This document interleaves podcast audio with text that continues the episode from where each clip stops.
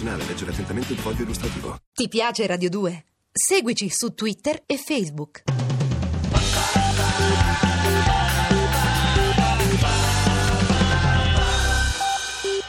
Radio 2 presenta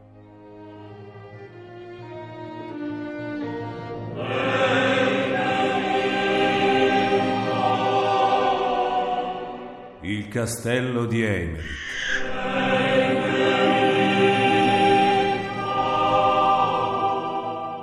Valerio Evangelisti.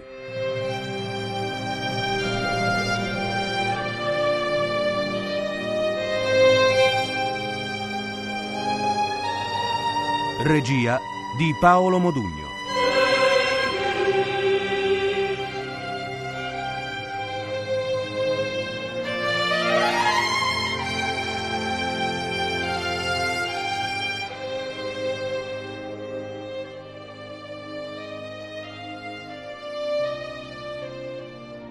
Undicesima puntata. Estraia! Dai la torcia a me! Vedrò di tenerla riparata! Ecco, padre! Il vento si sta calmando! Siamo arrivati? Quasi! Padre Emerick, vedete che nella roccia è intagliata una specie di scala? Basta salirla. Aspettatemi! Aspettatemi! Muovete quelle vostre vecchie membra, padre Gallus! Oh. Estraia, hai citato un nome che conosco bene. Lini. No, padre! Perché il re Pietro è convinto che sia il fantasma della sua prima moglie. Eh, è a Levi che glielo fa credere. Non so perché. Penso che voglia in qualche modo proteggerlo. Sembra strano, ma gli vuole molto bene. Pietro a sua volta è affezionato al vecchio. Lo maltratta spesso. Ma è il suo modo di manifestare affetto. Vale anche per te? Sì. Re Pietro è di quelli che amano fare del male alle donne. Non è cattivo in fondo. Si comporta con me come fanno i bambini con gli animaletti. Anche a Levi mi ha detto circa la stessa cosa. Enrico? È molto diverso. No, per niente. Semmai è più consapevole della propria ferocia perché è più intelligente. Agli occhi di entrambi io sono un corpo privo di testa. Dio li perdoni. Eccoci arrivati. Le stanze di Miriam sono al di là di quella porticina scavata nella pietra. Miriam! Miriam! Sono qua, Estrella. Sei parecchio in ritardo, che cosa... Oh, ma guarda, Buonasera, Miriam. Nicholas. Ma volete concedermi un po' del vostro tempo? Voi, padre Gallus, seguite Estrella. Ma veramente... Ci vedremo più tardi nelle nostre stanze. Oppure alla mensa di Re Pietro, se sta ancora cenando. Padre Emerick, vorrei parlarvi con urgenza prima che voi vi intratteniate con la vostra amica. Padre Gallus! Credo che il re sia ancora a cena, visto che mio padre non è tornato. Potete parlare qua, se vi va bene questa grotta.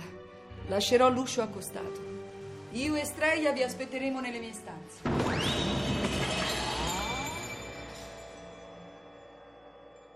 Padre Emerick, voi non fate che scandalizzarmi. Dimostrate verso i giudei una compiacenza indegna di voi. Soprattutto indegna della vostra carica. Giustificatevi, giustificatevi! Sarei io a dovermi giustificare? Padre Gallus. Ma voi vi rendete conto delle mille idiozie che avete commesso nell'arco di poche ore? Avete preso le parti di Enrico di Trastamara contro di me. Avete svelato ad una servetta ciò che abbiamo visto nel cortile del castello. Voi sembrate fare di tutto per sabotare la mia inchiesta. Io non posso permettere che voi agiate con debolezza verso gli ebrei e gli altri nemici della Chiesa. Credete che non abbia colto stamattina il vostro turbamento di fronte alla figlia di Alevi? Eh? Voi stesso avete detto di conoscerla già. Adesso mi viene il sospetto che vogliate trattenervi con lei per motivi che non c'entrano nulla con i nostri doveri. Quali motivi? Motivi, diciamo. diciamo così, eh? Molto maschili. Padre eh? Gallus, se non mi faceste pena vi schiaffeggerei fino a farvi svenire e Dio mi perdonerebbe. Voi siete indegno della veste che portate. Siete indegno dell'Inquisizione, siete indegno della Chiesa stessa. Ogni vostra azione denota una malevolenza morbosa, un fiele nero quanto il peccato. Ma capisco anche che se siete idiota, La colpa è dell'età. Quando eravate inquisitore a Praga, eravate astuto e saggio. Ora siete un povero straccio. D'ora in poi statemi alla larga! Padre Emmerich, vi pentirete di ciò che mi avete detto. Non siete capaci di controllare le parole. Se tra noi qualcuno è in peccato, siete voi, non certo io. La superbia è il vostro pane quotidiano. La tracottanza vi inebria. Tutto ciò vi porterà male. Toglietevi dai piedi. Un aiutante del vostro stampo non mi serve a nulla, ve l'ho detto. Statemi alla larga. Altrimenti sarò costretto a farvi del male. D'accordo. Anche voi statemi lontano. Ora vado dal re. Voi spassatevela pure con la vostra Giudea. Tornerete a chiedermi scusa in ginocchio. Difficile, molto difficile, praticamente impossibile. Estrella. Accompagna padre Gallus nella sala da pranzo. Credo che tu conosca la strada. Domani voglio interrogarti. Mi hai detto la metà di quello che sai e forse meno. Pretendo il resto. Ma padre, Stai io- zitta e vattene. Andatevene, tutti e due. Fammi strada, squadrina. Seguitemi allora.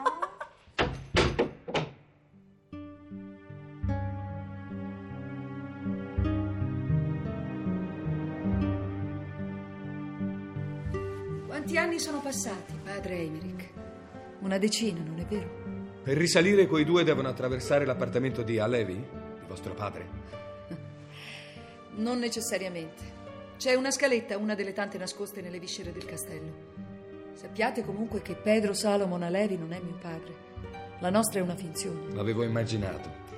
Se il capo dei giudei di Castiglia avesse avuto una figlia, lo avrei saputo. Quando ci siamo conosciuti, eravate una spia al servizio del re d'Aragona, Pietro il Cerimonioso. Lo siete ancora? Sì, ma non sono qui in quella veste. Sono accorsa quando ho saputo della minaccia gravissima che incombe sul mio popolo. Enrico di Trastamara e i suoi nobili vogliono lo sterminio di noi giudei. Credo che lo sappiate benissimo e che magari siate d'accordo con lui. No, la Chiesa non si propone. L'uccisione dei giudei li lascia vivere, in quanto reliquia dell'Antico Testamento. Io comunque non sono qui per intervenire nella contesa tra i due fratellastri. Il mio mandato è impedire che sia Satana a deciderne l'esito. Il vero padrone di questo castello è Samael, quello che voi cristiani chiamate il demonio. Sì, mi è molto evidente. Pensate che non abbia capito perché questa fortezza ha una forma così strana. Poco fa quella sedicente ancella Perché Estrella... la chiamate sedicente? Perché è tutto fuorché un'ancella. Basta sentirla parlare. Estrella, dicevo, mi ha fornito la chiave finale. Le gallerie che uniscono le torri sono 22, perché 22 sono le lettere dell'alfabeto ebraico. A questo punto potrei disegnare la mappa del castello e dei suoi cunicoli anche alla cieca. Siete rimasto l'uomo intelligente di sempre. L'uomo che tanti anni fa ho amato con passione. Tacete, non dite queste cose. Voi state parlando a un religioso, a un inquisitore. Passione per di più corrisposta, almeno in parte. Fu per questo che mi risparmiaste. Non è vero, Nicolas? Ero vostra prigioniera e sottoposta alle vostre torture, però ogni volta che qualcuno degli altri giudici esagerava, voi intervenivate a risparmiarmi le sofferenze peggiori. Ed era chiaro che la mia nudità non vi lasciava indifferente. Disgraziata, tacete o sarò costretto. Nemmeno io vi lasciavo indifferente, tanto che alla fine mi risparmiaste la vita. Non fu per questo. Scoprì che eravate al servizio di Pietro d'Aragona. Non potevo colpire un agente del mio stesso sovrano. Nicolas, non è da voi avere paura della verità. Siete rimasto bello come allora. I vostri occhi sembrano cupi, ma brillano di intelligenza e di sensibilità nascosta. E il vostro corpo, elegante, slanciato. Qualsiasi donna che vi conosca da vicino si innamorerebbe di voi. Come vi dissi allora, è facile amarvi. Non riuscirete ad indurmi in tentazione. Non ci riuscirete mai. Mai più. Dunque finalmente ammettete. Ma forse è troppo tardi. Vi siete chiuso al prossimo, uomo o donna che sia. Vi compiacete del vostro odio senza accorgervi che è paura. Sapete di essere fragile dentro. Troppo fragile. Basta. Vi lascio alle vostre fantasie peccaminose di Giudea. Dov'è la scaletta che conduce fuori? Qui non si respira. Aspettate. Come volete, non toccherò più questi argomenti che vi turbano tanto. Ve lo prometto. Però voglio aiutarvi. In un luogo come questo anche voi avete bisogno d'aiuto. C'erano delle domande che volevate farmi. Badate, forse non potrò rispondere a tutte. Ci sono molte cose che vorrei sapere. La gente del villaggio vi accusa di essere l'assassina dei loro bambini. Siete al corrente? Certo, Come vi difendete? non mi difendo. I cristiani hanno sempre accusato noi giudei di sacrificare i loro bambini durante i nostri riti. È una menzogna, pura e semplice. Accusano me perché sono una donna. Il volgo cristiano vede le donne come fonte di ogni peccato. Se sono ebrei, poi. Sciocchezze. Tra chi vi accusa vi sono anche molte donne. Ma non deviate il discorso. Stamattina, stamattina padre Gallus ha visto del sangue sulla vostra bocca. Come lo spiegate? O ha mentito o l'età gli fa avere le traveggole. Che cos'è che voi giudei chiamate l'altra parte? Non ricordo l'espressione esatta, ma suonava circa sitra. Sitra. Sitra. Sitra Ahara. Esatto. Non è un'espressione accettata da tutti i giudei. Fa parte della Cabala, ma di una Cabala molto speciale, creata dal maestro Isaac A. Cohen. Suppone l'esistenza di due mondi coesistenti, uno superiore e uno inferiore, opposti l'uno all'altro. Se nel mondo superiore opera una forza benefica, nel mondo inferiore agisce una forza malefica. Il mondo inferiore forma così il colifot, l'albero del male, contrapposto all'albero della vita. Ora ditemi, e cercate di essere sincera. C'è una creatura alata, luminosa come un fantasma, che si aggira per il castello. Re Pietro è convinto che si tratti della sua prima moglie, Bianca di Borbone, e a Levi che glielo fa credere. Invece ho saputo che si tratta di una creatura molto diversa. Devo dirne il nome? No, no, vi prego, non pronunciatelo. Dunque sapete di che cosa parlo. Ditemi, è quel mostro che dissangua i bambini? Sì, Ed è a Levi che lo evoca? no, no, lui ne è vittima, come noi tutti. Vittima. Permettetemi di dubitarne. Si tratta di un demone ebraico ed è chiaramente un giudeo che gli dà forma. Non è per caso una delle armi che Alevi intende impiegare contro Enrico di Trastamara? No, no, credetemi. La cabala di Alevi è una cabala volta al bene, ispirata da Dio. Non prendetemi in giro. Dio non ha bisogno di statuette grottesche e ripugnanti per essere adorato. Che cosa sono quegli orrendi fantocci di pietra che Alevi conserva di sopra? Voi lo sapete. Ditemelo. Non ve lo posso dire. Chiedetelo a lui direttamente. Esistono segreti che non mi appartengono. Certo che non vi appartengono. Appartengono a Satana. Come lo chiamate voi giudei? Samael. Ecco, è Samael che voi adorate. Il fatto stesso che viviate del sottosuolo, che collezioniate idoli di roccia. Non è vero, non è vero. Sì, è vero! Voi adorate il diavolo e le sue emanazioni. Pensate, pensate che non sappia che nella vostra mitologia Lilith è figlia di Samael? Non nominatela, non nominatela di notte. Li avete svegliati. Non dovevate farlo. Chi è che ha svegliato? Che cosa state dicendo?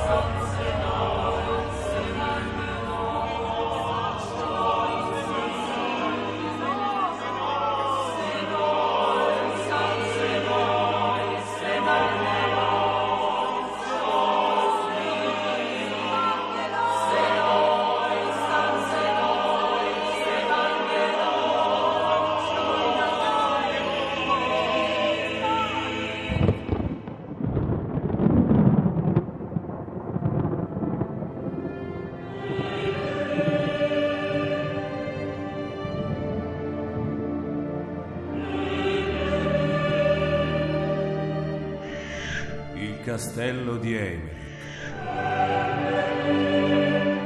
Di Valerio Evangelisti. Abbiamo trasmesso l'undicesima puntata. Personaggi e interpreti. Eimerick Gaetano Varcasia. Gallus Gigi Angelillo. Estrella Gabriella Borri. Miriam Manuela Rossi. Musiche originali di Alessandro Molinari. Programma a cura di Vissia Batieca.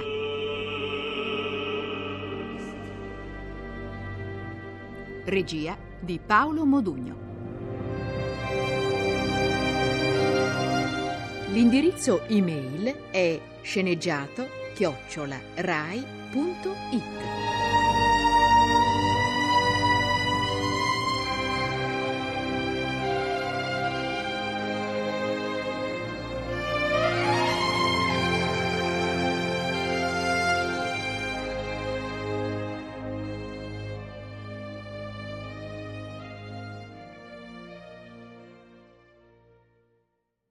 Ti piace Radio 2? Seguici su Twitter e Facebook.